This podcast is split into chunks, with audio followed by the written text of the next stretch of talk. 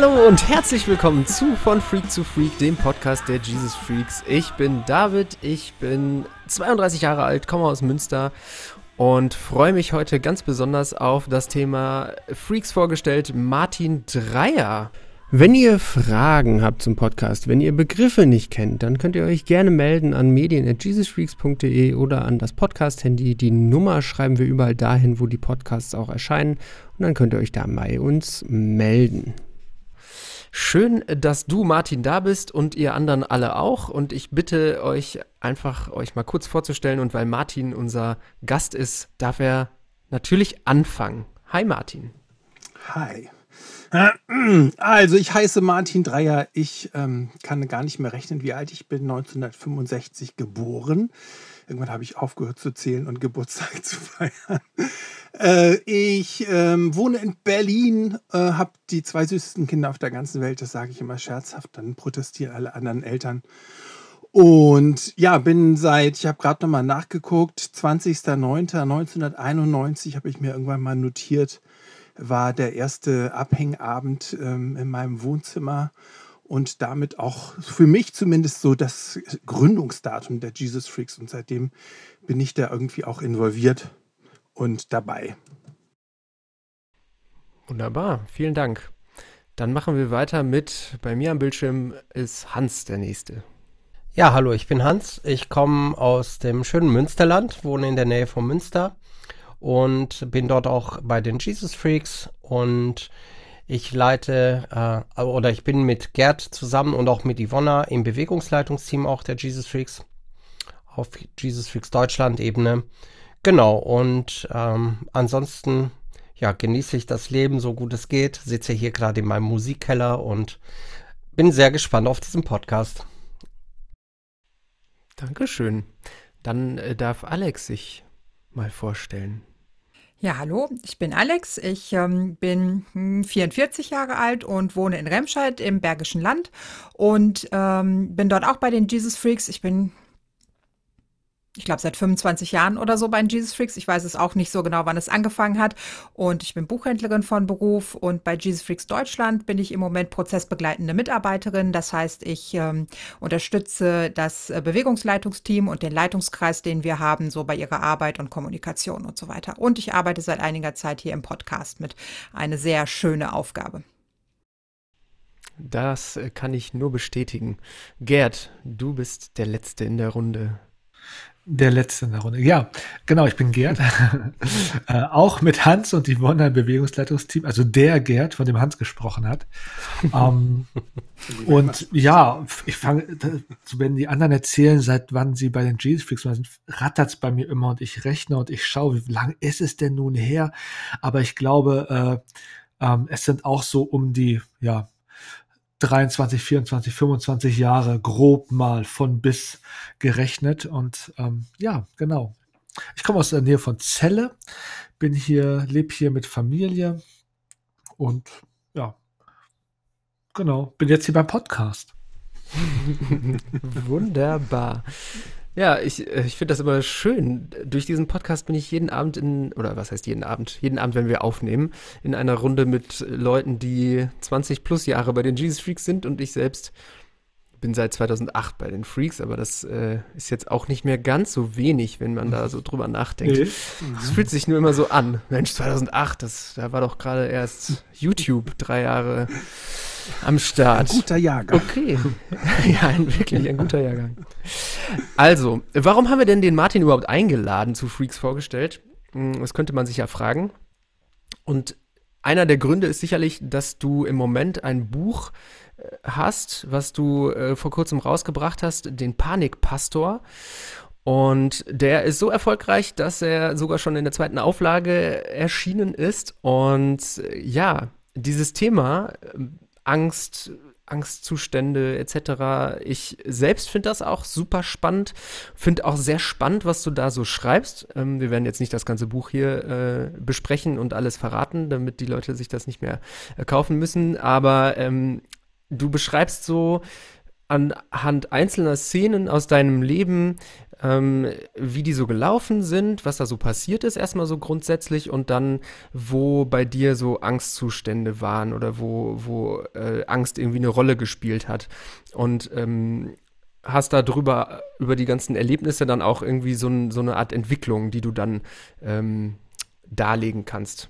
Vielleicht kannst du ja kurz einfach mal so ein bisschen was über dieses Buch erzählen, warum du das überhaupt geschrieben hast und ähm, wie es jetzt mit der Angst aussieht. Das würde mich auf jeden Fall total interessieren.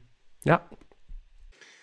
Ja, kann ich gerne machen. Also das Buch ähm, ist eigentlich so entstanden, dass ähm, äh, ja, ich ja schon einige äh, Bücher irgendwie verbrochen habe und ähm, ich bin dann immer so, wenn ein Buch draußen ist und äh, es läuft oder es läuft nicht so gut, äh, dann bin ich äh, nach einem Jahr, zwei Jahren, bis, wird man dann so langsam unruhig und fragt sich, soll ich vielleicht noch mal was anderes schreiben? Und dann bin ich im Gespräch mit meiner Agentin, die ich seit der Volksbibel eigentlich habe und die mich super geil betreut, Frau Querfurt heißt die.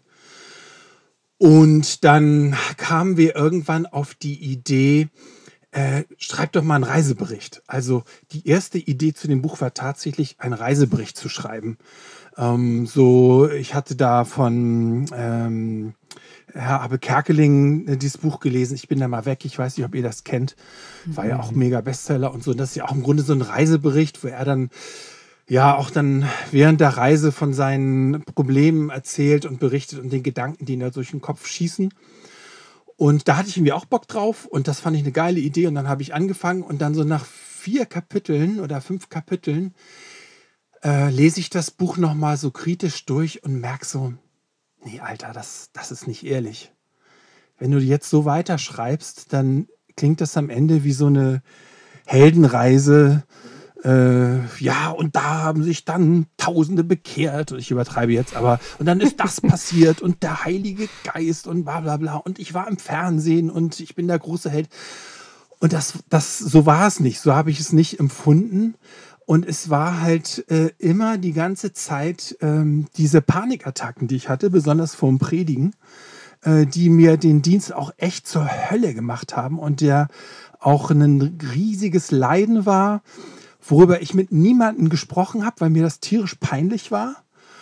Und es gab da auch immer so Wellenbewegungen. Dann dachte ich wieder, jetzt hast du es im Griff. Und dann kam wieder so ein ganz krasser Gottesdienst, wo ich gepredigt habe oder eine Lesung oder ein Fernsehauftritt, wo ich ähm, teilweise so eine, so eine Panikattacken hatte, dass ich ähm, es hat ja viel mit Adrenalin zu tun. Ich hatte so viel Adrenalin in, in meinem Körper, dass ich ähm, nicht mehr sprechen konnte.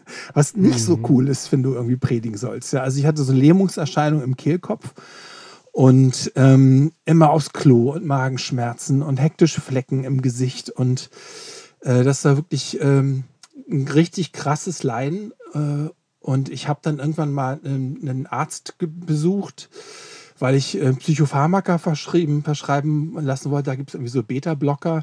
Hat er dann aber nicht gemacht aufgrund meiner Suchtkarriere. Hatte er vielleicht auch nicht ganz Unrecht, sage ich mal so im Rückblick. Ähm, Pillen ist für einen Süchtigen nicht unbedingt die beste Lösung.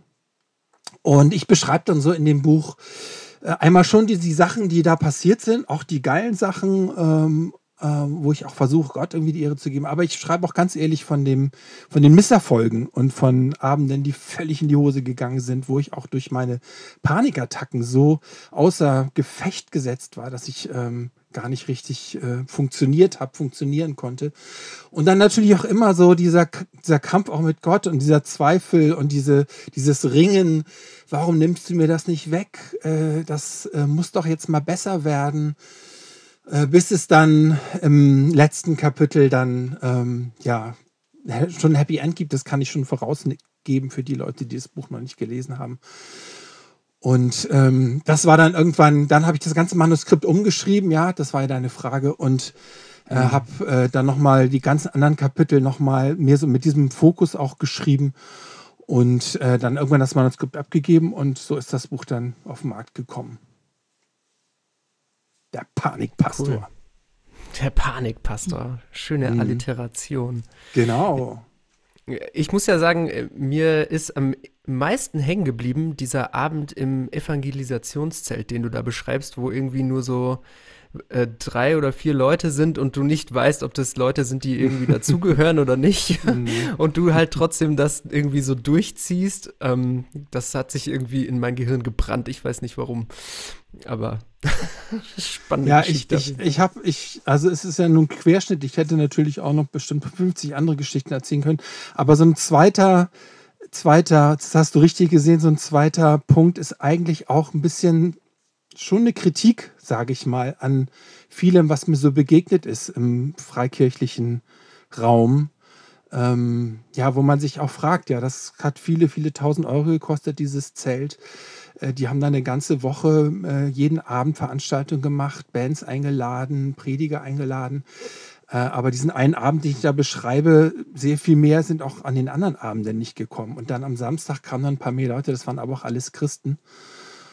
Und das war mir irgendwie Bedürfnis, das mal auszusprechen. Weil wenn ich mit Leuten dann rede, die sowas machen, die sagen mir dann, ja, es ist eigentlich fast überall so, aber keiner redet so richtig darüber. Also, eine latente Unehrlichkeit, die ich ähm, in, der, in der Kirche, in den Kirchen bei Christen erlebe, äh, die ich auch so ein bisschen damit thematisieren wollte und kritisieren wollte.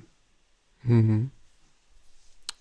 Cool, spannend. Ja, denn das habe ich ja, glaube ich, auch geschrieben dann im, im, in, in dem Rundbrief, dann drei Wochen später, steht dann natürlich drin, wir hatten eine segensreiche Evangelisation und äh, der Herr hat den Erdboden erschüttert und äh, große Wunder sind geschehen und so.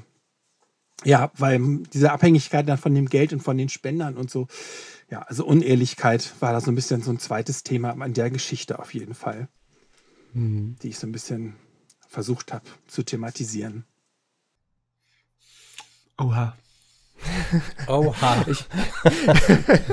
Ich, ich habe direkt, ich hab direkt drei, vier andere Fragen, aber ich will auch die anderen Direkt zu Wort kommen lassen. Ne? Weil das eigentlich auch eine perfekte Überleitung zu Freaks ist, ne? Aber Ich, ich bin da auch ganz ehrlich, ich bin da auch ein bisschen ein Täter.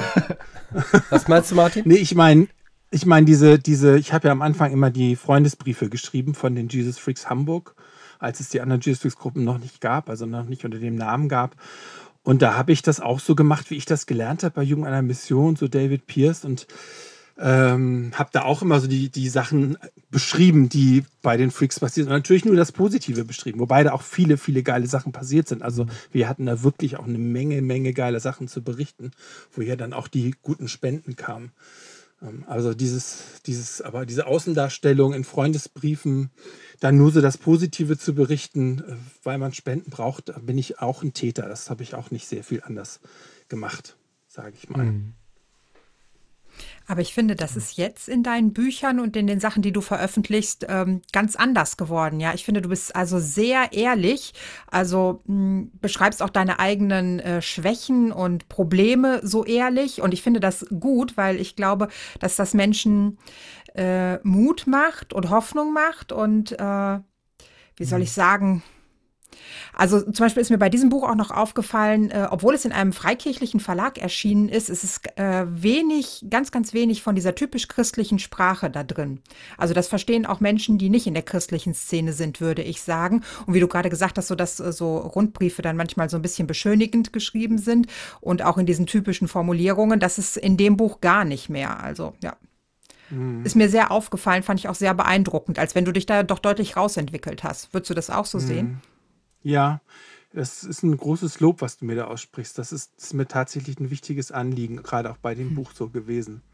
Also auch sprachlich, äh, im, aus, keine fromme Sprache und wenn, dann immer erklären. Ich meine, die Volksbibel ist ja auch letztendlich, das ist ja auch letztendlich die Motivation hinter der Volksbibel gewesen, das zu tun. Und ich weiß auch, dass die fromme Sprache, wenn man da erstmal drin ist, das ist eigentlich einfacher. Also wenn ich dann in der mm, FEG kleinen Wolfenputzel rede und predige dann mit den Leuten, da habe ich spreche natürlich auch diese Sprache, diese fromme Sprache. Aber ich glaube, ich hoffe, ich habe es nie verlernt, ähm, auch die, die andere Sprache weiterzusprechen und so zu reden, dass die Leute mich verstehen, auch wenn sie nicht einen frommen Background haben. Also ich bin vorhin, als du so erzählt hast, beim Stichwort Held äh, ein bisschen hängen geblieben. So heldenhafte Geschichten, die man dann erzählt in so Freundesbriefen und so.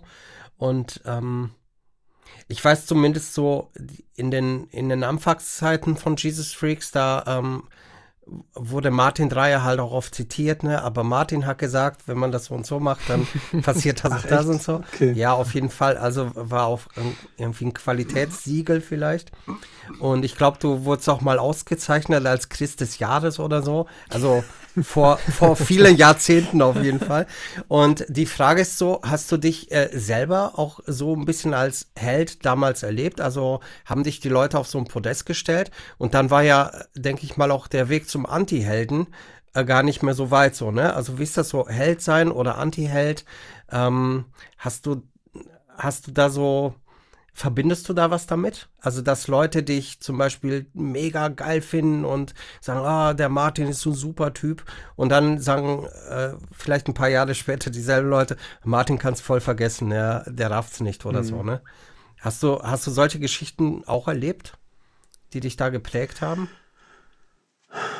Also ich, ich muss ehrlich sagen, diese Frage habe ich mir immer wieder gestellt und es wurde mir auch gestellt. Und in dieser allerersten Phase, wo wir dann das Christival hatten und wo, äh, wo wahnsinnig viel auch Aufmerksamkeit auf den Jesus Freaks lag, da habe ich das nicht so mitbekommen. Also äh, ich würde sagen, ich hatte, habe viele Sünden und Lieblingssünden in meinem Leben gehabt, aber Stolz gehörte eigentlich nicht dazu. Weil ich einfach auch immer von meinen Schwächen wusste und eben auch von meiner Angst wusste, von meinen Panikattacken wusste. Ähm, ich, äh, ja, würde ich mal sagen, ich kann mich da noch erinnern an ein so ein Schlüsselerlebnis. Das war auch irgendwie so eine, so eine christliche Veranstaltung und dann standen da plötzlich so äh, vier Teenager-Mädels vor der Bühne und hielten mir irgendwie ihr, ihr ähm, T-Shirt hin oder ihr, so ein DIN A4-Blatt. Ich sollte da bitte ein Autogramm drauf schreiben. Und da habe ich gemerkt, irgendwie, hä? Das ist jetzt schräg. das, das ist irgendwie ganz, ganz schräge so. Ja, ja. Aber ich habe das nicht so mitbekommen, da irgendwie ein, ein Star zu sein oder so. Und auch dieses Christ des Jahres-Ding, da haben wir ja alle drüber eher gelacht. Also das war ja eigentlich eher immer ein Grund für einen guten Witz oder einen guten Joke. Und wie das halt so ist, in den Medien und bei den Christen nicht anders, und auch denke ich bei den Jesus Freaks nicht anders. Mal bist du Christ des Jahres und dann bist du wieder Arschloch und Loser des Jahres. Und ähm, das kann sich schlagartig verändern und manchmal hat es auch was mit dem zu tun, was man getan hat, manchmal aber auch nicht. Ne? Und ähm, ich frage mich dann auch so im Rückblick, als ich Christ des Jahres war, war ich da in Gottes Augen nicht gerade eher an so einer Stelle, wo ich für ihn eher so Loser des Jahres war. Und da, wo ich Loser des Jahres, als Loser des Jahres gewählt wurde, vielleicht war ich da gerade an einem Punkt, wo Gott mich tatsächlich auch haben wollte und wo ich in seinen Augen eher gerade der Typ war, der der Winner des Jahres ist. So, ne? Mhm. Ich hänge auch noch an einer so einer Sache, die du erzählt hattest. Ähm, ich weiß nicht, ich, ich äh, profitiere von meiner Unwissenheit, weil ich es leider noch nicht geschafft habe, das Buch zu lesen. ähm, deswegen frage ich einfach so frei heraus. Ähm, du hast, du hast so gesagt, dass dieses, dieser Umgang mit dieser Angst, ne, ähm, das ist etwas war, was dich die ganze Zeit geprägt hat. Da würde ich gerne noch mal ein, zwei, drei Sätze von dir hören, was das mit dir in deiner Beziehung zu Gott gemacht hat. Weil im Endeffekt warst du ja für ihn unterwegs und wolltest was machen und da sein und am Start sein und so. Und dann erlebst du dir ja die ganze Zeit etwas, was dich, ich sag's, ich, ich denke mal, irgendwie nicht so angenehm war und richtig blöd und doof und keine Ahnung was. Was hat es, was hat es mit dir und Gott und eurer Beziehung gemacht? Also da gab es verschiedene Phasen, wie das so ist in meiner Beziehung. Am Anfang ähm, habe ich es mir so erklärt, dass so Gott, Gott ähm, will mich halt unten halten. Er will nicht, dass ich stolz werde. Er will mich demütig machen. Er will, dass ich weiß, dass ich nur von ihm abhängig bin. Und diese Antwort hat mir dann eine ganze Zeit lang so gereicht, um mit diesem Leiden umzugehen. Dann hat sich aber irgendwann auch mein Gottesbild weiterentwickelt und verändert und ähm, dann dachte ich irgendwie, äh, das- kann irgendwie, das kann, das kann es dann ja auch nicht sein, Gott irgendwie. Ähm, dann kannst du ja auch gleich eine Peitsche holen und mich nachts irgendwie auspeitschen oder ich mich selber auspeitschen. Dann kann ich auch Demut lernen. So, ähm, hast du dich noch was anderes auf Lager oder irgendwie kann ich nicht zum zum Heiligen Geist Seminar in äh, Schlupfeldorf gehen und da durch eine Segnung das lernen, was ich dadurch lernen muss. So. Naja, also ähm, es, es hat mich schon in einer gewissen Art irgendwie auf dem Boden gehalten, was ich glaube ich auch nicht Mhm. schlecht war. Aber es gab dann auch einen Punkt, wo ich auch ein bisschen dran verzweifelt bin und wo ich auch Gott nicht mehr so drin sehen kann. Also wo es mir auch die Lust genommen hat am Dienst und den Spaß und die, die Freude. Und das war Ah. viele, viele Jahre, wo ich wirklich zwar noch gepredigt habe, weil ich wusste, Gott will das von mir, das ist meine Berufung. Wenn ich das nicht mache, werde ich nicht glücklich werden in meinem Leben. Ich bin ein Matthäus, das war ist ja meine Berufung von so einem Propheten, mal bekomme ich bei Matthäus, ich soll meinen Leuten das Evangelium ihrer Sprache bringen.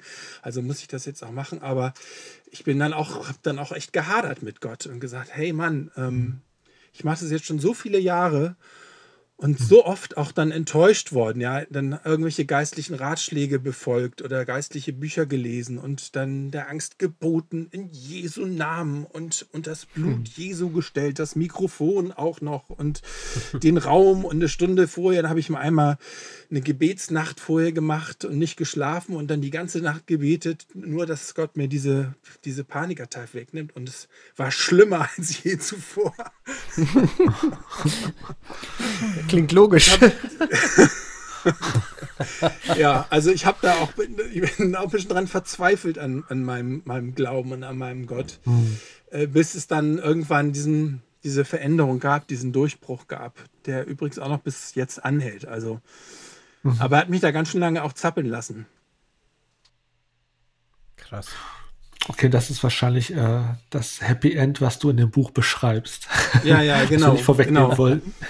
Ja, ja, genau. Naja, nur so nochmal zusammengefasst, es ist ja spannend, so diese, so eine lange Zeit zu sehen und wie, also auf der einen Seite, wie, wie, wie treu du ja trotzdem warst, auch wenn es, man treu könnte man wieder sagen, oh ja, ich bin so treu, so, aber es hat sich ja nicht so angefühlt, als wäre alles gut, ne? Du hast aber trotzdem da weitergemacht, das ist ja sehr bemerkenswert, so, also, ich meine, das ist ja das, was manche Leute vielleicht damit, äh, mit der Durststrecke, mit der Wüstenzeit, mit äh, sonst wie vergleichen würden. So, hast du für dich einen Vergleich gefunden, der dich trotzdem auch getragen hat dabei? Ein Vergleich im Sinne von äh, jemand anders, der was ähnliches durchgemacht hat? Oder Wie auch immer, irgendwas, was dir, also was dir ge- geholfen hat, auch in dieser, in dieser, war ja so ein bisschen dieses Thema, äh, deine Beziehung mit Jesus daran festzuhalten, dass er vielleicht doch auch anders ist oder wie hast du es durchgehalten, ist so die Frage. Ja, da gab es äh, mehrere Faktoren. Das eine war, was ich gerade erwähnt habe, dieses Berufungserlebnis, was so einschneidend war, Ah, dass mich das ähm, durch viele, viele Krisen durchgetragen hat und ich einfach immer ganz tief in mir drin das wirklich angenommen habe und äh, Fleisch und Blut und Geist übergegangen ist. So, ich bin ein Matthäus und ich, ich soll da vorne stehen, ich soll meinen Leuten das Evangelium in ihrer Sprache bringen. Und ähm, da kann ich auch irgendwie äh, nicht von zurück. Das zweite war, das war natürlich auch, wenn es dann toll lief, ne? Also ähm, wenn du dann wirklich alles gegeben hast und durch deine Panikattacken durchgegangen bist und dann am Ende ein gutes Feedback kriegst oder du einfach merkst, ja, da sind echt geile Sachen passiert, Gott hat dich irgendwie benutzt. Das macht es dann oft auch wett, ne? Und wenn du dann zurückfährst von einem Gottesdienst und äh, du merkst, ja, das war geil, das ist dann auch so ein High, so eine, so eine Belohnung, so ein, so ein Erfolg irgendwie, äh, was, was mir dann auch immer sehr viel gegeben hat, natürlich. Ne? Und dann noch zwei Wochen später eine Mail zu bekommen, ja, und übrigens, der und der, mit dem du gebetet hast, der hat jetzt dies und jenes gemacht und so. Also so die, die, den, die Segensspur, die man dann doch auch irgendwie erkennen konnte, das hat mich auch äh, immer dabei, da dran gehalten. Ja. Ja, und dann auch immer natürlich auch Anfragen. Vielleicht ist das so das Dritte. Also wenn, wenn das nicht gewesen wäre, wenn es nicht immer wieder Leute gegeben hätte, die ähm, mich gefragt hätten, willst du nicht bei uns predigen, ähm, hätte ich es wahrscheinlich dann irgendwann auch an den Nagel gehängt. Ja. Hm. Ja, aber es gab halt auch immer, immer Anfragen. Es gab mal viel, viel mehr. Also es, ich hatte in ein Jahr hatte ich mal 85 Veranstaltungen Krass. bei 52 Wochenenden. Könnt ihr euch vorstellen, das war schon richtig krass. Und immer Freitag, Samstag, Sonntag. Aber es hat, ist jetzt sehr, sehr zusammengedampft. Und im Moment habe ich das Gefühl, bin ich total out. Also, ich habe sehr relativ wenig Anfragen zurzeit. Sind es vielleicht so fünf im Jahr oder so? Keine Ahnung, manchmal zehn. Aber es ist ähm, sehr, sehr ähm, wenig geworden. Aber wir haben dich angefragt. Yeah. Yeah, genau. Und äh, ich meine, das, das Auf Buch. die Jesus Freaks ist Verlass. Das Buch, ich bin, ich bin, glaube ich, buchtechnisch irgendwo zwischen Gerd und David. Also ich habe ähm, reingelesen. Ich habe natürlich auch das, ähm, das Ding mit Wacken auch gelesen. Ich finde es ein absolutes Unding, dass jemand, der nicht auf laute Gitarren steht und auf Gitarrensoli zum Wacken geht.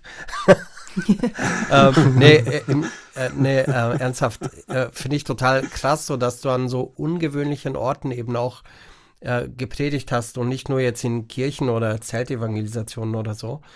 Aber ähm, ich muss sagen, was, was mich total reizt, ist dieses Ding 30 Jahre Jesus Freaks. Ich bin selber jetzt seit 25 Jahren, glaube ich, dabei oder bald werden es 26. Und das ist ja ein großer Teil meines Lebens. Und ähm, ja, du hast auf jeden Fall, glaube ich, ähm, ja, mit dazu beigetragen, dass dieses Ding, was wir heute Jesus Freaks nennen, ähm, aus den Startlöchern gekommen ist. Und ähm, hast das Feuer entfacht oder wie auch immer man das sagen kann. Ne? Also wie, wie siehst du das im Nachhinein? Also war dir das damals klar, dass wir ein großes Ding, also zwischendurch dachten wir ja alle, das wird ein noch größeres Ding. Ähm, Mhm. Oder hast du irgendwann geglaubt, äh, ja, das hat sich jetzt erledigt und staunst jetzt, dass es doch noch weitergeht? Was denkst du, was kommt dir so durch den Kopf, wenn du denkst, 30 Jahre Jesus Freaks, meine Fresse? Was siehst du da? Ah, lieber Hans, da könnten wir jetzt wahrscheinlich so lange drüber labern, dass die Leute irgendwann abschalten. Ja, komm, Fall. Aber auf die eine Frage kann ich Ja. ganz konkret was sagen. Ähm, also die ähm, Idee für den ersten Abend damals äh, im September, die kam mir ja in der Zeit in Amsterdam. Da war ich bei in so einer Missionsgesellschaft als Missionar, als Straßenmissionar angestellt. Und die hatten so eine Wohngemeinschaft und da war so eine, so eine alte Bücherei im Keller mit so ganz verstaubten alten christlichen Büchern. Und da war ein so ein Buch, was die ersten Jahre der Jesus People Zeit beschrieb. Das habe ich immer noch oben mit so einem gelben Cover. Und das ist für Alex vielleicht auch interessant. Also das Buch hat tatsächlich bei mir so eine Initialzündung äh, besorgt. Das habe ich, glaube ich, fünfmal durchgelesen. Und ich dachte die ganze Zeit, scheiße, sowas will ich auch erleben. Das kann nicht zu Ende sein. Es muss eine neue Jesus-Bewegung geben. Das war so geil, die, immer so mit Bildern drin, äh, wo dann so Hippies da irgendwie äh, am äh, Predigen waren. Und das hat mich total fasziniert. Und dann war halt noch dazu diese Matthäus-Berufung und ähm, mit diesen zwei Gedanken bin ich dann irgendwie nach Hamburg und dachte, ich will jetzt hier auch irgendwie sowas haben. Ich will jetzt hier auch irgendwie sowas starten und habe dann ganz fromm halt, die Story kennt ihr, ihr habt ihr schon hundertmal gehört, irgendwann gesagt, okay Gott, ich gebe dir den Freitagabend und du kannst dir jetzt was mitmachen. Und dann ist aus diesem Gedanken, aus dieser, dieser, dieser Idee, dieser Vision, diesem Traum, diesem, das will ich auch irgendwie haben, ist, ist, ist dann was entstanden, nämlich die Jesus Freaks. Und es war halt am Anfang sehr dynamisch, äh, das Wachstum und auch die Entwicklung. Das gebe ich gerne zu. Auch so dynamisch und so äh, rasant, äh, dass es mir streckenweise über den Kopf gewachsen ist, äh, wo ich auch überfordert mit war. Ähm, hatte dann ja auch relativ schnell, ich glaube nach dem, vor dem, nach dem zweiten Freakstock oder so, hatte ich ja auch schon einen ersten Burnout irgendwie habe dann von die Leitung abgegeben und ähm, äh, bin dann wieder eingestiegen, aber in einer anderen Position. Und äh, dann gab es immer wieder so Phasen, wo ich wieder ganz stark involviert war, mein Herz, meine Leidenschaft, meine Vision, mein Traum äh, da verwirklicht zu sehen. Dann gab es wieder eine Zeit, wo ich so ein bisschen mehr aus der Distanz das verfolgt habe. Und jetzt auch zu diesem Gespräch hin habe ich ähm, nochmal auch so Revue passieren lassen.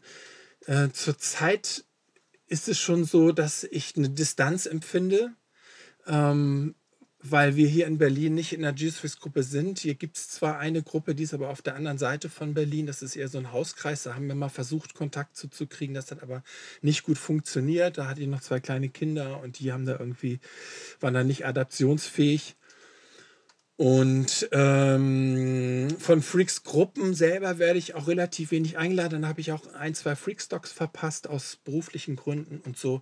Vielleicht war das aber auch Gott, ja. Also vielleicht brauchte ich das auch, um so ein bisschen das Baby ähm, abzugeben und dann nicht mehr so mitzuleiden und äh, mitzufiebern und ein bisschen Distanz dazu zu kriegen. Ne?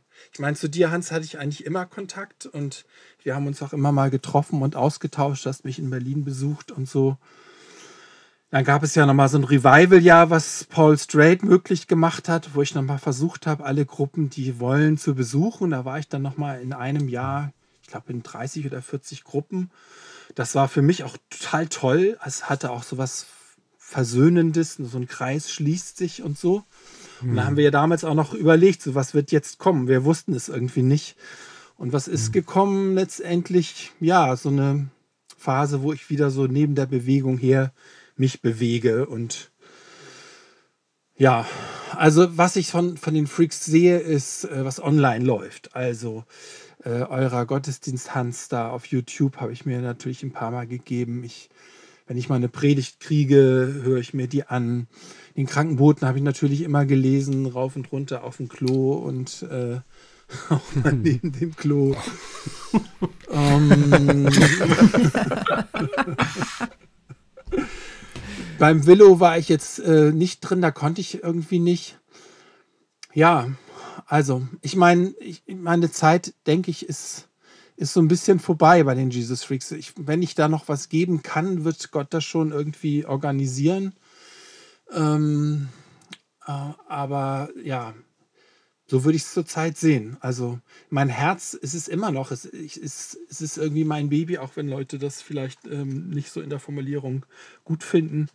Äh, ich würde trotzdem sagen, es ist irgendwie mein Baby. Ich habe es irgendwie geboren mit Wehen und Schmerzen und habe es aufwachsen sehen. Und jetzt ist das Baby Jesus Freaks kein Baby mehr, sondern es ist ein Jugendlicher vielleicht, Heranwachsender, der erstarkt ist, der jetzt weiß, was seine Stärken sind, seine Schwächen sind, der auch seine Krisen schon hatte und äh, die aber alle überstanden, überlebt hat. Und da heißt es dann auch loszulassen und ähm, zu gucken, was passiert. Und ja, aus der Distanz. Hm. Finde ich spannend. Äh, mich würde ja interessieren, ob du sagst, dass das, was damals als Vision da war, so dieses, äh, ja, für die Freaks halt da sein, ne? Für die Leute, die irgendwie am Rande der Gesellschaft stehen und so, ähm, ob du das immer noch auch siehst und, ähm, nee, genau, ob du das immer noch so siehst. Ich glaube, das reicht. also, ich habe ja immer gesagt, und ich glaube, das stimmt heute auch noch, dass es eigentlich so drei Gruppen gibt bei den Jesus Freaks. Das eine ist genau die Gruppe, die du genannt hast, Menschen, die in andere Kirche nie gehen würden und sich nie da zum Glauben hinwenden würden, äh, weil einfach alles andere zu spießig und zu stumpf ist.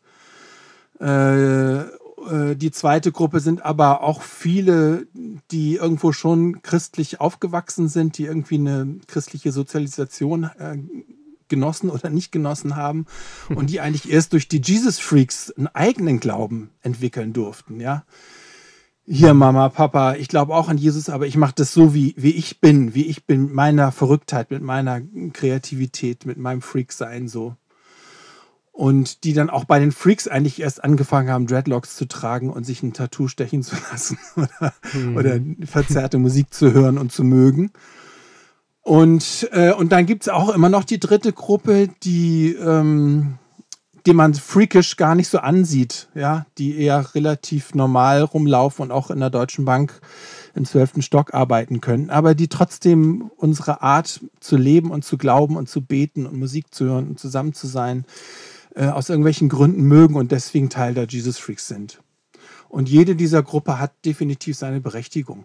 Also dieser Ruf, so die Jesus Freaks, das sind alles Punker äh, und Drogensüchtige, den haben wir ja immer schon gehabt, aber der ist einfach, glaube ich, in den Gruppen vor Ort nicht wiederzufinden. Müsste ich jetzt mal euch fragen, ob ihr das bestätigen könnt.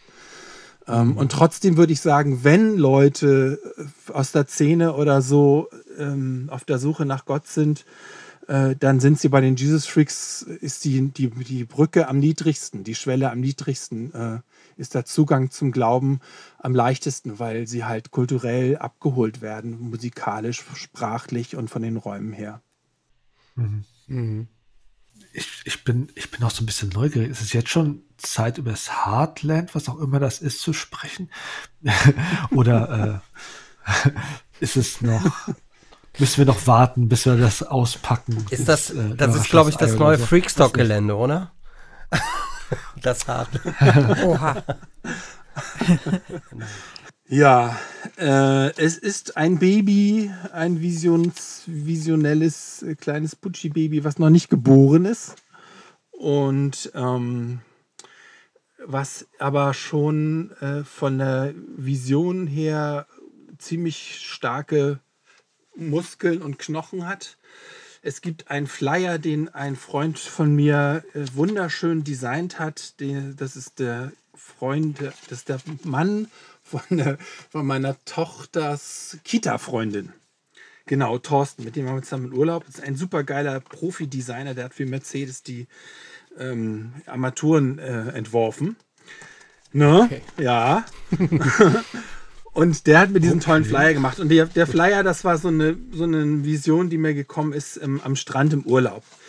Äh, also ich folgende Situation, die ich ja nun selber auch erlebt habe und die ich auch äh, immer wieder höre, die total doof ist, nämlich dass unheimlich viele äh, Christen, die, die besonders in Verantwortung stehen, äh, die ganz viel machen, äh, irgendwann äh, zusammenbrechen. Äh, man nennt das auch Burnout, äh, am Ende sind, platt sind und sehr oft sich dann gar nicht mehr erholen. Und ich glaube, wenn wir jetzt äh, hier mal eine Runde machen würden, ich würde vermuten, jeder von euch, ihr kennt mindestens einen, wenn nicht sogar drei oder fünf Leiter aus eurer Jugendzeit, aus anderen Gemeinden, äh, Pastoren, die mal ganz krass gestartet sind und von denen man gar nichts mehr hört. Und wenn man da mal nachforscht, stellt man fest, diese haben irgendwie einen Burnout erlebt, eine Krise erlebt, Ehescheidung, äh, aus dem Dienst rausgekickt, ähm, Probleme gekriegt. Und mir selber ist das ja auch passiert. Und deswegen habe ich ähm, diese Idee, diesen Traum gehabt, einen, eine, ein Haus zu kaufen auf La Gomera. Das ist einfach meine, meine Traumurlaubsinsel, da will ich gerne mal alt werden. Und ähm, dieses, dieses Haus soll sich nennen Heartland, das, das mit einem großen Grundstück.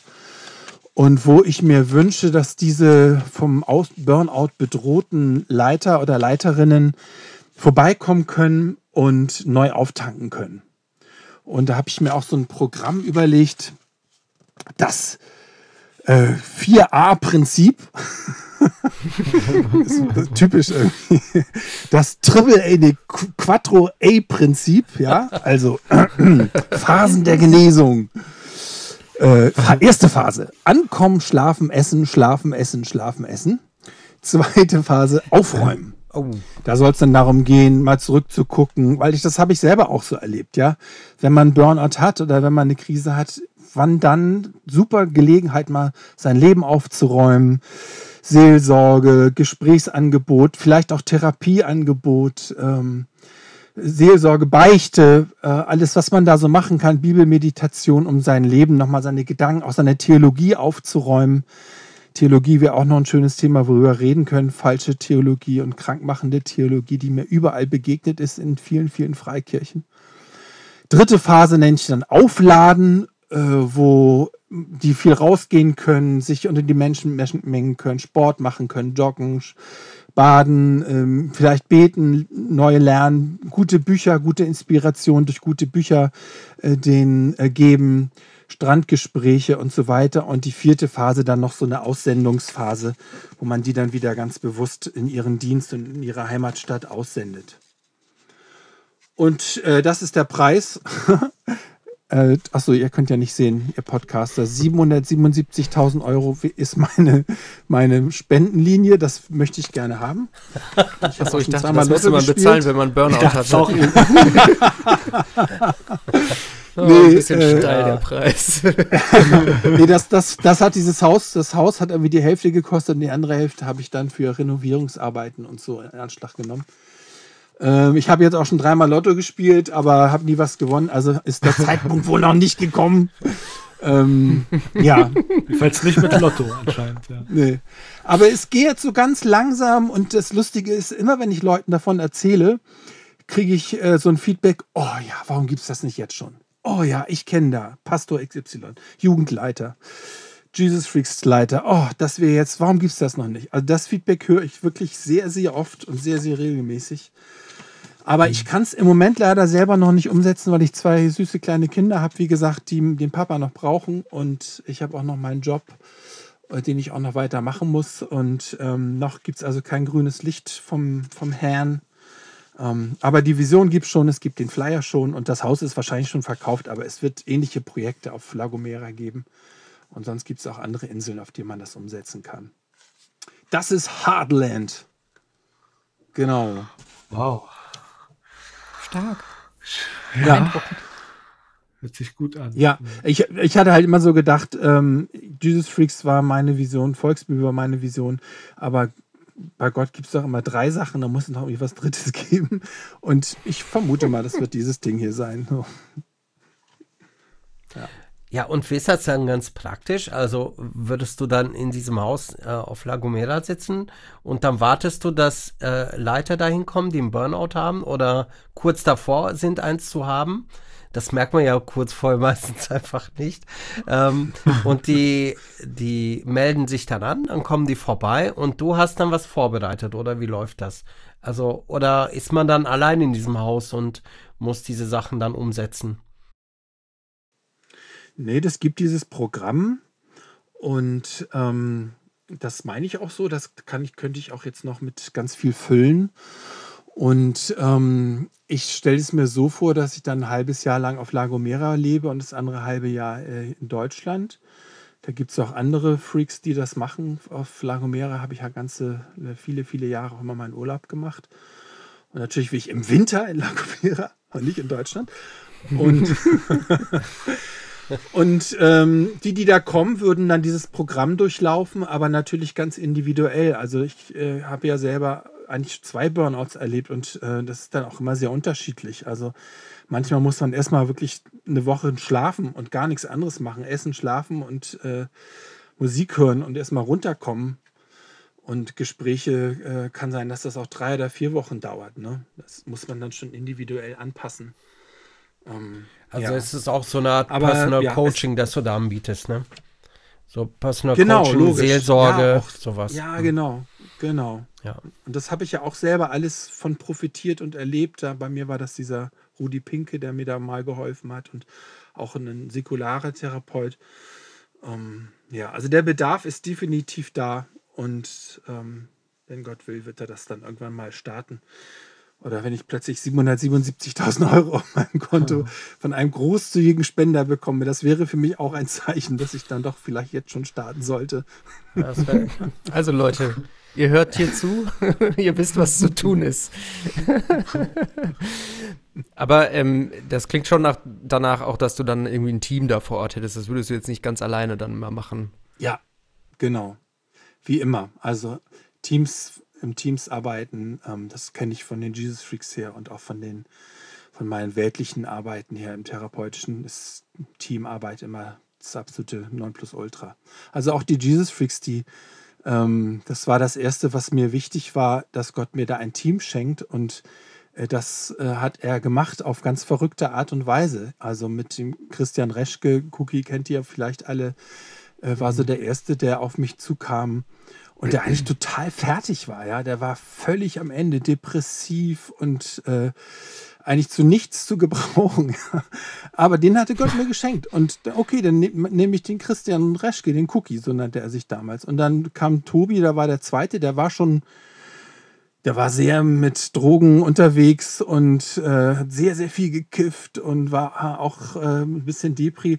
Aber der hatte dann, der konnte zumindest gut organisieren und, ähm, und hat sich so um, um Sauber und Ordnung gekümmert und äh, Räume klar gemacht und so weiter und so fort. Und dann Tade und so diese ersten vier, sechs, äh, sieben, acht Leute, die dann zusammenkamen. Das waren alles irgendwie keine fertigen Heldenleiter-Typen oder so, sondern das hat Gott wirklich so eine Kaputnik-Truppe zusammengewürfelt und die dann benutzt auf wunderbare Art und Weise. Ja. Aber spannend finde ich ja bei diesem Team-Ding, äh, was du sie jetzt sagst, Ähm, jetzt springe ich mal zum anderen Projekt oder einer anderen Vision von dir, der Volksbibel. Da habe ich letztens so äh, mitgekriegt, da gibt es inzwischen auch ein Team. Also da, das heißt, da haben sich irgendwie Leute zusammengefunden, äh, die anscheinend von dem von der Idee Volksbibel äh, total begeistert sind und die das Ding irgendwie neu beleben oder wie kann man das verstehen? Was macht dieses Volksbibel-Team? Und wer ist das? Das ist ähm, das ist total lustig. Äh, ich ähm, staune da auch. Ich, also wirklich, ich stehe daneben und staune und wundere mich. Hm. Ich hatte eigentlich so 2008 so gedacht, das war's jetzt. Da war die Volksbibel 4.0 auf dem Markt und äh, ich weiß gar nicht, Alex, wann ist die Gesamtausgabe rausgekommen? Das war auch äh, 2010 oder so. Ja, ähm, vielleicht sogar schon 2.9, ja. Mhm. Ja, genau. Aber ja, dann ich dachte ich so, da kam diese Telefonbuchausgabe, ne? 2010 war das, glaube ich. Ja, genau, genau, diese ganz große, dicke. Genau. Und dann war das Wiki auch relativ tot, wo wir immer gemeinsam an neuen Textversionen gearbeitet haben und so. Und dann irgendwie plötzlich Nina Hagen, ja, entdeckt die Volksbibel, postet überall von der Volksbibel, geht in eine Talkshow und hält da die Volksbibel in, in die Kamera. Und ich, das gibt's doch gar nicht. Nina Hagen kann nicht warten. Das hat dann wieder irgendwie für Wirbel und Verkauf und ähm, Medien und E-Mails und so weiter gesorgt. Was kam danach? Danach kam das Wackending, genau, wo ich auch schon eigentlich dachte, hm, okay, und dann lädt mich da der Gründer von diesem Festival ein, eine Lesung aus der Volksbibel zu machen, aus seinem Festival. Danach, okay, jetzt, das war's jetzt aber. Und jetzt ist es so, dass ähm, in, da gibt es einen jungen Mann, Andreas Steiger, kann ich glaube ich auch ruhig den Namen sagen, der äh, ist Webdesigner und hat, ist, glaube ich, sogar der Leiter von so einer Jugendgemeinde, die mich mal schon zweimal eingeladen haben. Das gibt so ein paar Gemeinden, die mich immer einmal im Jahr einladen und das war so eine davon. Und der hat irgendwie diese Vision gecatcht und hat da seine eigene Vision draus gemacht. und ich habe da wirklich nie irgendwie gesagt, hey Andreas, hast du da nicht mal Lust zu oder so? Der hat immer wieder Kontakt mit mir aufgenommen und dann habe ich irgendwann gesagt, hey, äh, eine neue App wäre mal ganz cool fürs iPhone. Ja, mache ich. Und dann hat er da abende, abendeweise für äh, iOS und Android eine neue Volksbibel-App programmiert. Also ich habe nicht einen Cent dafür bezahlt. Das hat er wirklich in seiner Freizeit gemacht. Dann meinte er irgendwann so, ja, das Wiki, das ist irgendwie, das ist veraltet. Äh, wir brauchen irgendwas, was auf dem Handy auch funktioniert. Jugendliche haben nur noch Handys. Und dann hat er die ganze Volksbibel in Kleinstarbeit exportiert und auf Google Docs äh, äh, veröffentlicht. Also es gibt jetzt für alle Zuhörer, wenn ihr Lust habt, noch an der Volksbibel mitzuarbeiten, ihr könnt auf dem Handy mit Google Docs an der aktuellen Version mitmachen. Und da sind jetzt schon wieder so zehn Leute dabei, die ich alle nicht kenne, die ich noch nie gesehen habe, die jeden Tag an dem Text weiterarbeiten und den auf eine neue, aktuellere Stufe erheben. Und dann, und das ist noch gar nicht so lange her, äh, meinte einer von diesen neuen Leuten, hey, wir brauchen auch einen neuen Podcast. Du hast doch da mal einen Podcast gemacht, Martin. Dann hat der Andreas ein neues Logo entworfen mit diesem Lila, Lila und so. Und ähm, jetzt haben wir da ein Team von acht Leuten, äh, die diesen Volkscast, so nennt sich das, äh, besprechen. Jede Woche eine neue Folge. Jetzt sind, glaube ich, drei Folgen auf dem Markt. Ich habe die erste gemacht. Und der Typ, der das leitet, das ist auch so ein junger Mann, ähm, der hatte auch gleich Konzept und eine klare Vision und so. Ich habe mich natürlich erstmal gar nicht dran gehalten, weil ich das gar nicht gecheckt hatte. Ich war irgendwie zu doof. habe es dann irgendwie ganz falsch gemacht. Bin ich auch gleich von ihm kritisiert worden. Martin, du hast dich nicht an die Reihenfolge gehalten. Du sollst doch zuerst ein das und am Ende ein Gebet und dann kommt noch mein Trailer dazwischen und so. Aber jetzt sind, glaube ich, drei, drei oder vier Folgen. Und ich habe gerade heute im Auto eine gehört und ich fand die echt cool. Von so einem Mädel, die von die sowohl Jugendarbeit macht und ähm, ja, also es, es scheint irgendwie so eine Geschichte zu sein, die weitergeht und äh, erstaunlich, auch erstaunlicherweise weitergeht und ähm, Gott irgendwie noch nicht abgemeldet hat anscheinend. Ja. Das ist echt der Hammer. Total krass. Ja, ja. das ist echt ganz äh, verrückt, eigentlich total verrückt. Schön. Also es gibt viele Bücher von mir, die gefloppt sind. Ich habe ja jetzt einige verbrochen mit den ganzen Volksbibel-Ausgaben, sind es glaube ich zwölf oder dreizehn. Ähm, und ähm, mein Jesus rockt Buch, also einige sind, sind richtig gefloppt. Der vergessene Jesus zum Beispiel ist äh, ganz schlecht äh, gelaufen. Ähm, da haben sie sogar eine Auflage weggeschmissen, remittiert und so. Das ist immer nicht so toll. Äh, aber die Volksbibel ist nach wie vor, ähm, verkauft die sich äh, 100 Stück im Monat und ähm, immer noch. Ist irgendwie total verrückt. Wahnsinn. Total irre. Cool. Wenn man es jetzt mal geistlich deutet, vielleicht, wenn Gott so einen krassen Auftrag irgendwie gibt, dann hat er da wahrscheinlich auch so einen lang, längerfristigen Plan mit, zumindest bei mir, ähm, dass er das immer noch weiter nutzen will und so. Aber ist schon erstaunlich. Verkaufst du die auch noch, die Erfolgsbibel, in deinem Shop? Ja, also die Volksbibel und auch deine Bücher verkaufe ich auf jeden Fall immer bei uns im Laden. Da ist immer Nachfrage nach. Ach cool. Ja, also ich meine, der Kultshop, ne, wo ich arbeite, ist ja nur ein kleiner Laden, so, ne, wir sind nicht so eine riesen christliche Buchhandlung oder so. Aber ähm, ja, also so im Online-Geschäft geht da schon einiges und viele Leute verschenken das dann auch nochmal und so, ja. Genau. Und ich meine, du bist halt in der Freak-Szene auch ein bekannter Name und dann sind, wenn was Neues kommt, sind die Leute auch erstmal ein bisschen neugierig. Ich dachte gerade noch so, mit der Volksbibel, das ist ja schon wieder auch sowas, wo du eine Vision weitergegeben hast, sozusagen. Ja, also es hat mit dir angefangen und du hast da irgendwie was, äh, was gemacht, aber dass jetzt so diese anderen Leute dazugekommen sind und sich so mega krass engagieren, ja, das ist Ja. ja dann auch schon wieder, ähm, dass du was vererbt hast, sozusagen. Ne? Hm. Stimmt. Hast du, äh, ähm, es gibt ja so die verschiedensten Begrifflichkeiten, Thesen, äh, Konstrukte, Konzepte, Modelle von äh, wann irgendwelche Menschen, die so Pioniere sind oder Gründer oder äh, Entrepreneur-Leute oder wie auch immer man das alles nennt, ähm, Dinge anfangen, machen und dann irgendwann abgeben oder nicht. Äh, da gibt es ja auch so verschiedene Entwicklungen da oft so. Würdest du sagen, dass es dir leicht fiel, Dinge abzugeben oder ähm, manchmal, also hört man ja, dass äh, Gott da manchmal mal mit manchen Leuten spannende Geschichten geht, damit sie endlich mal loslassen, was Neues machen können. Ähm, so, aber auch das ist ja so ein bisschen unser Sicherheitsdenken manchmal geschuldet. Deswegen komme ich, schließt sich für mich der Kreis auch manchmal zu der Angst. Also hat die Angst, vor der du in deinem Buch auch erzählt hast, dich auch schon daran gehindert, Dinge abzugeben? Oder was waren da so Mechanismen, die bei dir so los waren? Das ist nochmal so eine, noch mal so eine, ja, also spannende Sache. Also das, das war schon so ein Wechselspiel. Also von ähm, Angst, ich will es nicht mehr, das Leiden ist zu groß, der Druck ist zu groß, äh, äh, auch die, die Erwartungshaltung in den Highzeiten Jesus Freaks äh, habe ich auch eine sehr starke Erwartungshaltung auf mir gespürt, wo ich ganz tief in mir drin auch immer wusste, dass die werde ich eigentlich nie, äh, das werde ich nie schaffen können. Ja, das, weil ich mich einfach auch kannte, nicht nur mit meiner Angst, sondern auch mit meinen anderen Fehlern. Ja, aber dann auch immer dies, ähm, die, die, die positiven Sachen und dies, die, die, die, die, den Segen und die geilen Erlebnisse, ähm, die äh, mich motiviert haben, irgendwie weiterzumachen. Ja, beantwortet das jetzt deine Frage? Wahrscheinlich nicht. ähm, ja, geht schon in eine gute Richtung, glaube ich, wenn ich das so beurteilen darf. Aber äh, nochmal zu diesem, vielleicht habe ich auch zu großen Bogen auch gespannt gerade, zu viel auf einmal reingepackt. Ähm, so was, was hilft dir dabei, äh, Dinge auch loszulassen und vielleicht in die Hände von Teams zu übergeben? Ach so, ja, ja. Mm.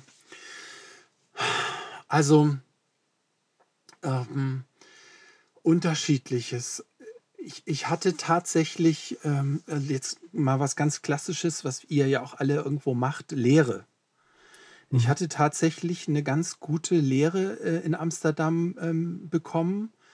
Äh, da war ja Floyd McClung damals noch ab und zu bei uns und äh, auch David Pierce, kann man von ihm halten, was man will, ist jetzt nicht so der begabte Lehrer, aber der hat äh, viel so Motivation und so und Vision auch äh, irgendwie immer in mich reingepumpt und mich gelehrt.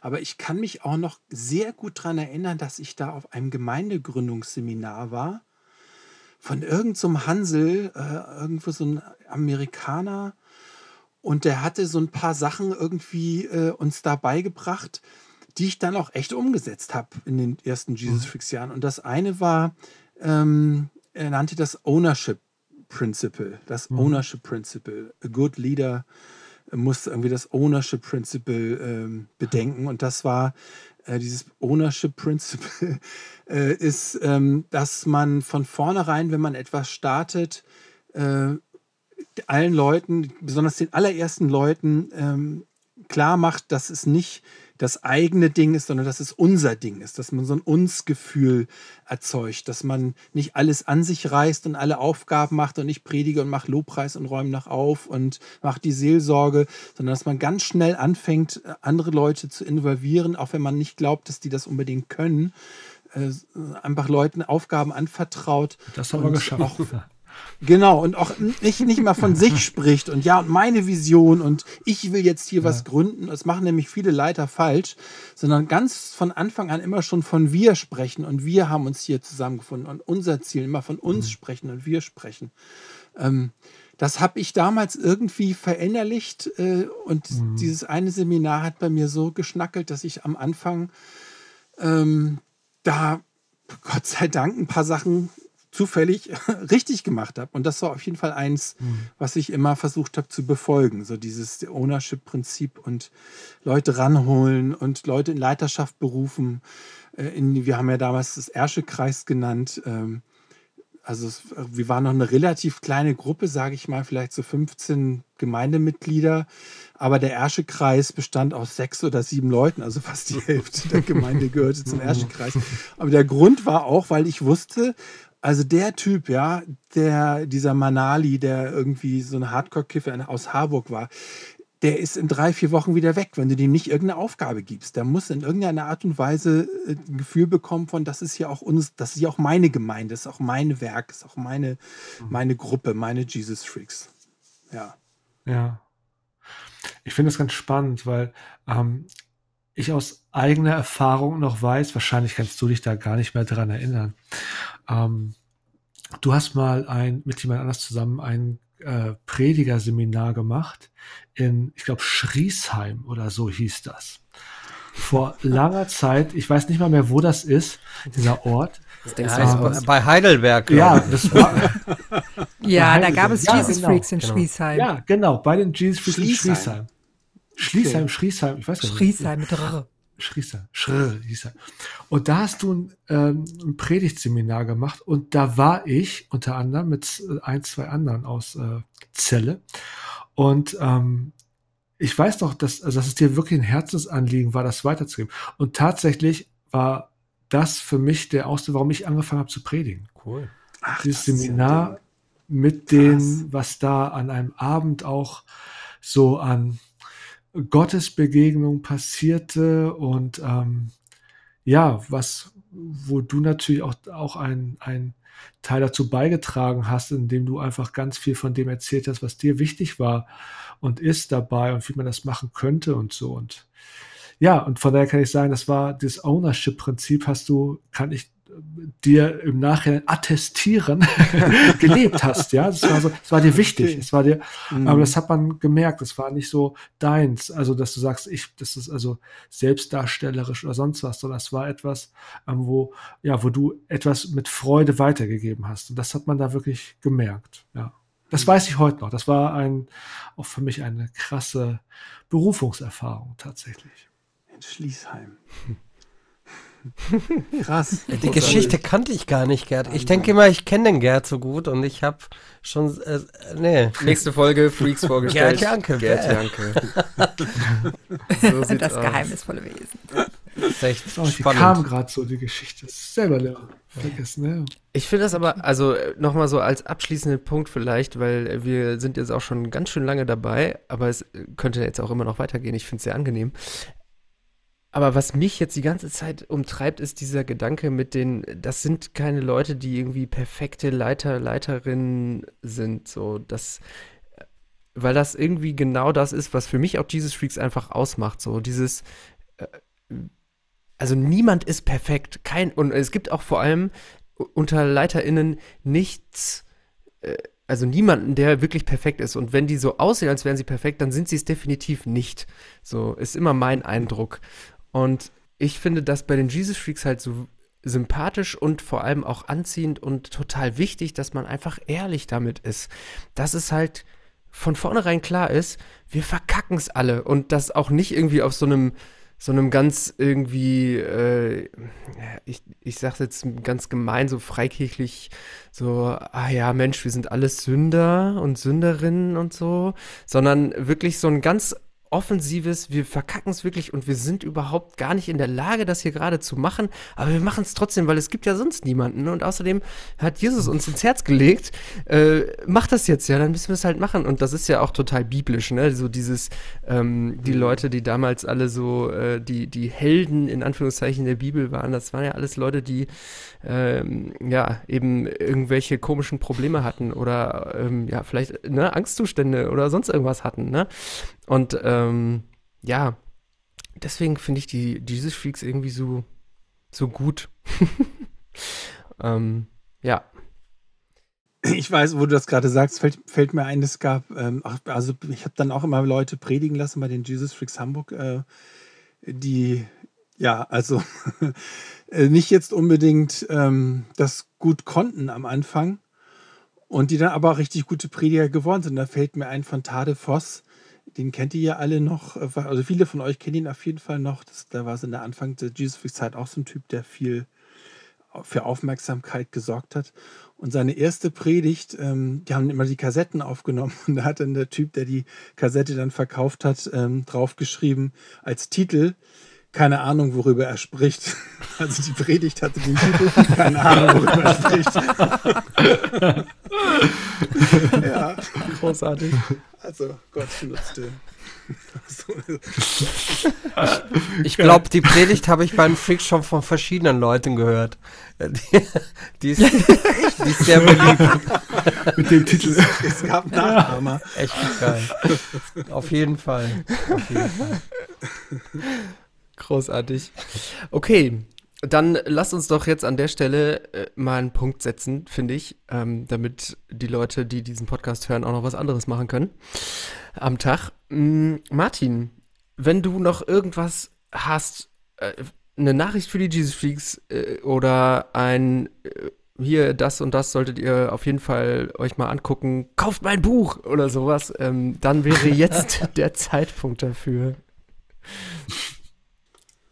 Oh, ich könnte jetzt ganz viel frommes Zeug sagen, aber mir ist gerade nicht so nach fromm. Ich würde tatsächlich sagen, äh, wenn, wenn ihr mir einen Gefallen tun wollt, würde ich mich mega freuen, wenn ihr eins meiner Bücher mal kauft oder liest oder bestellt und mir dann ein Feedback gibt. Das ist zurzeit meine Welt, wo ich auch das Gefühl habe, ich am meisten meinen Dienst zurzeit tue. Ja, dieses Matthäus-Sein hat sich jetzt auf dieses Schriftding ähm, heruntergedampft. Und ähm, ja, das, ähm, das ist gerade mein, mein Hauptbaby. Und wenn ihr da Bock drauf habt, äh, mich da zu unterstützen, würde ich mich tierisch freuen. Und wenn es nur ist, dass man in irgendeinen Buchladen geht und sagt, irgendwie haben sie ähm, den Panikpastor und dann guckt der Buchhändler ganz verwirrt. Was ist das denn? Schaut in seiner Datei nach, sieht es dann und vielleicht bestellt es dann. Das nennt man virales Marketing. Ah, okay. Gerd, oder? Nennt man das. so ja, so, ja, ja. Genau. Und ansonsten irgendwie bleibt bei Gott, bleibt bei Jesus und geht eure, euren Weg. Ich meine, es gibt immer Auf und Abs. Das, da bin ich ja auch ein deutliches Beispiel für. Mit ganz viel Leidenschaft und dann ganz viel Trockenheit und äh, ganz viel Siege und dann auch wieder Niederlagen. Ähm, und diese Wellenbewegungen, die in meinem Glauben so waren, ich sehe die in unterschiedlichen Dimensionen bei vielen meiner Geschwister. Und wenn du mhm. gerade ganz oben bist, dann freu dich und genieß das und lutsch das aus und koste jede Sekunde aus. Aber weiß, dass es auch wieder eine Zeit geben kann, wo Gott dich in die Tiefen führt, wo es Krise gibt, wo es Dürre gibt, wo es Zweifel gibt, wo es Sorgen gibt, wo es viele, viele Fragen gibt und ganz wenig Ausrufungszeichen. Ähm, und dann musst du einfach weitergehen und weiter an Gott festhalten und auch weiter, wenn es geht, in irgendeine Gemeinde gehen. Äh, dann wird es wieder einen Weg nach oben gehen, der dann anders sein wird als der, der erste Pegel. Und so erlebe ich das auf jeden Fall in meinem, meinem Glauben. Äh, ja. Hm. Das war doch mal ein wunder, wunderschönes Schlusswort. Vielen Dank, Martin. ähm, ach so, ja, und wenn ihr dieses Buch kauft, dann kauft das natürlich bei Alex im Kultshop. Kultshop.de Natürlich, ist das. nur. Ja, danke. genau. Nochmal wichtig zu sagen. Genau. Nicht Okay. Nee, nicht, nicht da bei, bei dem. ähm, vielen Dank, dass ihr heute zugehört habt bei Von Freak zu Freak. Freaks vorgestellt, Martin Dreier. Es war eine wunderschöne Runde. Ich danke euch, dass ihr euch die Zeit genommen habt, hier mitzumachen, mitzureden. Und äh, ich, ja, wirklich ein sehr angenehmes Gespräch. Ich fand's toll. Und wir hören uns, äh, wenn ihr das jetzt hört, in zwei Wochen wieder mit dem nächsten Thema. Danke fürs Zuhören und bis zum nächsten Mal. Tschüss. Tschüss. Tschüss. Ciao. Tschüss.